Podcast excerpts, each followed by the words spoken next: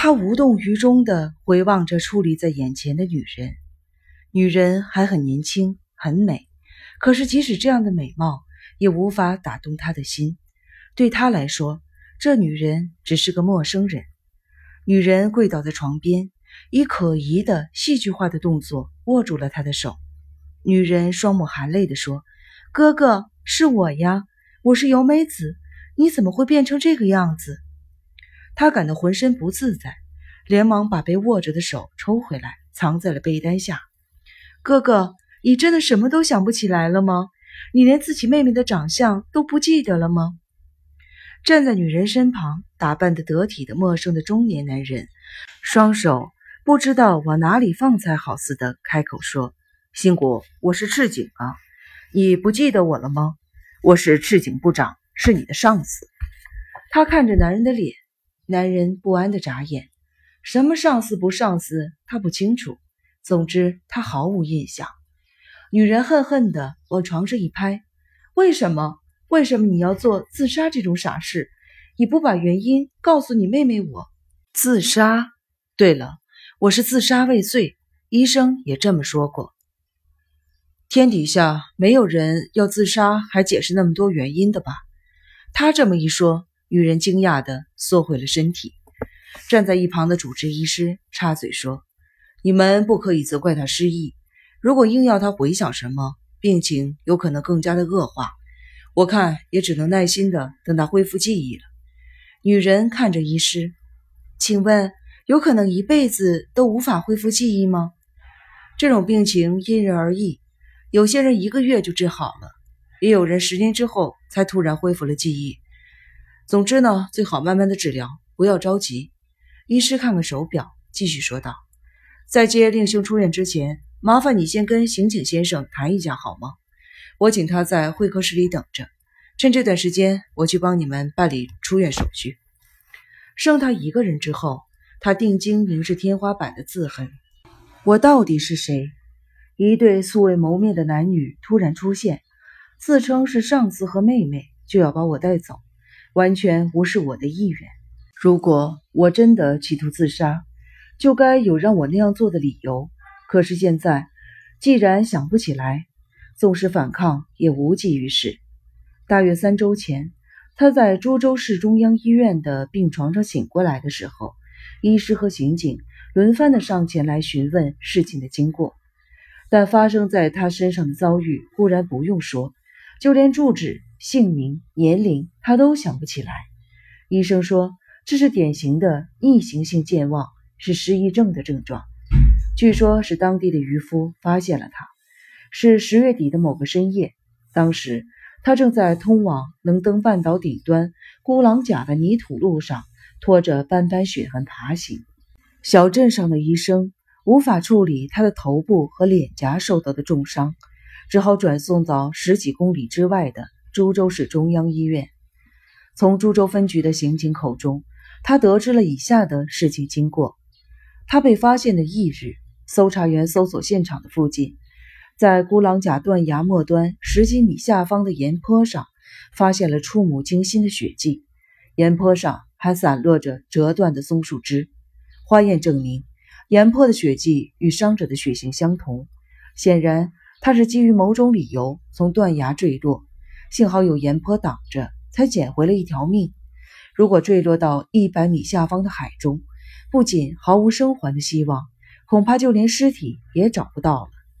除了后脑和右额的严重挫伤，他只受到了轻微的撞伤和擦伤，能够死里逃生，几乎可以说是奇迹。破掉的西装是随处可见的成衣，也没有写上名字。从他身上找不出任何月票。驾照或信用卡之类足以证明身份的东西。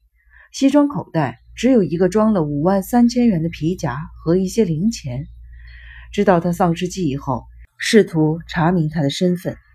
警察在当地调查过他的行踪，但是没有任何人看了伤痕累累的大头照后表示曾经见过他。同一时间，警方也查清了通缉犯名单与离家失踪人口的名单，依旧没有收获。此外，对比指纹后发现，警察厅的计算档案里也没有他的前科记录。一切调查都是徒劳。孤狼甲在当地是出了名的自杀殉情的地点，既然没有犯罪的迹象，站在警方的立场，只能姑且当做一桩意外或是自杀未遂的事件来处理。他大概是抱着必死的决心，从崖上纵身一跳，却在半空中撞上了茂密的松树丛，弹了起来，再和折断的树枝一起落在了岩坡上。然后在半昏迷的状况下爬回了崖上，而岩坡上也确实留有往上爬的痕迹。即使听过这样的经过，他还是什么都想不起来。清醒后的这三周，他脸颊上的伤几乎全好了，而后脑的挫伤却留下了后遗症。即使伤口愈合，记忆终究还是没有恢复。大约是一周前。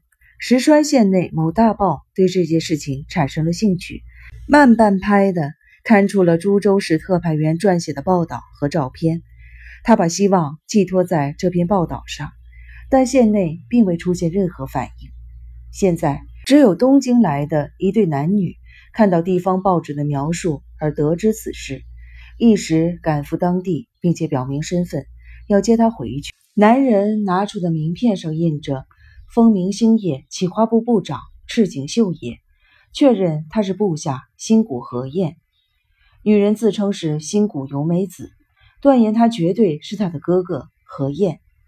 警方早已将破旧的西装扔掉，但显然用不着给他们看那样东西作为确认。根据两人的说法，这一年来他患有原因不明的精神衰弱，已经有三次突然消失两三周的记录。警方与医院。都没有任何理由拒绝家属接走一个和犯罪无关的自杀未遂者。就在无关乎他个人意愿的情况下，他被交到了这两个人的手中。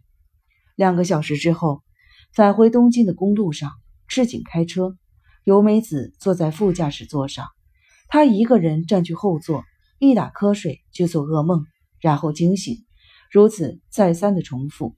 每当他惊醒之际，噩梦便从记忆中消失。医院好意送他的旧西装不合身，总觉得很不自在。他毛躁地换了个姿势坐好。新谷和彦这个名字也无法唤起他任何情绪，甚至不如窗外闪过的招牌更能带给他感慨。失去自己的过去固然不安，但目前他毫无找回的力气，只想顺其自然。初次看到镜子时。感到困惑依旧残留不去。就一般标准来说，算是俊美的脸上丑陋的伤疤破坏了和谐。然而对此，他既不悲伤，也不愤怒，甚至不觉得羞耻，仿佛以观看其他人的面孔的漠然的视线，从镜中回看着自己。主治医师做的种种测试，他都成绩优异：加法、减法、背诵五十音、如何看时钟。如何打电话？电视该如何转台？倒背数字，暗示对方提示的物品等等，一切都及格。失去的只有自己的历史。他又做了一个噩梦，骤然惊醒。这次他记得梦境的内容：无数只小鸟无声的拍翅向他袭来，体型虽小，却目光锐利，还有凶暴的尖喙。那些尖喙反复地啄遍了他全身。你怎么了？女人的声音从副驾驶座上传来。没什么，他回答，在位子上坐正。他发觉冷汗浸湿了身体，皮肤表面似乎隐隐刺痛。刚才那是什么鸟呢？那样的大小应该是麻雀吧？不，麻雀应该还要小一点，目光也没有那么锐利。那么应该是……不行，想不起来了。他似乎对那种鸟很熟悉。却怎么也想不起鸟名。车子在黑暗中剧烈地晃动着奔驰，看来路况很差的乡间小路。请问，我们就这样一路开去东京吗？他问赤井。既然是他的上司，语气只好客气一点。赤井没有回答，又开了一分钟后停下了车子，关掉了引擎。好了，已经到了。听到赤井这么说，他直起上半身。车头灯已熄，四下一片漆黑，隐约传来了波涛声。这是哪里？话音方落，手电筒的光就朝他直射过来，他不由得后仰回避。下车，慢慢来。赤井的声调变了，光线中伸出一只手持枪对着他，他茫然凝视着那只手，思忖这到底是怎么一回事？你想杀我吗？只是请你重新自杀一次罢了。快下车。他舔着唇，炙热的快泪一点点的在心中膨胀，那既非不安，亦非恐惧，纯粹是愤怒。尤美子，你对自己的哥哥见死不救吗？我才不是你妹妹。女人的声调也变了，连一丝情感也不剩了。她缓缓的下车，压抑的怒火在腹中燃烧。赤井绕到他的背后，命令道：“走那边的小路。”他往对方命令的方向举步，强风将树丛吹拂得哗哗作响，从某处下方传来了波涛拍岸的声音。他一边拂开甩在脸上的细枝，一边走进小路，自己的影子在树丛掩映下，宛如光头巨怪般的晃动。他深吸了一口气，直觉告诉他。这里一定就是传说中他曾经在此自杀的孤狼甲。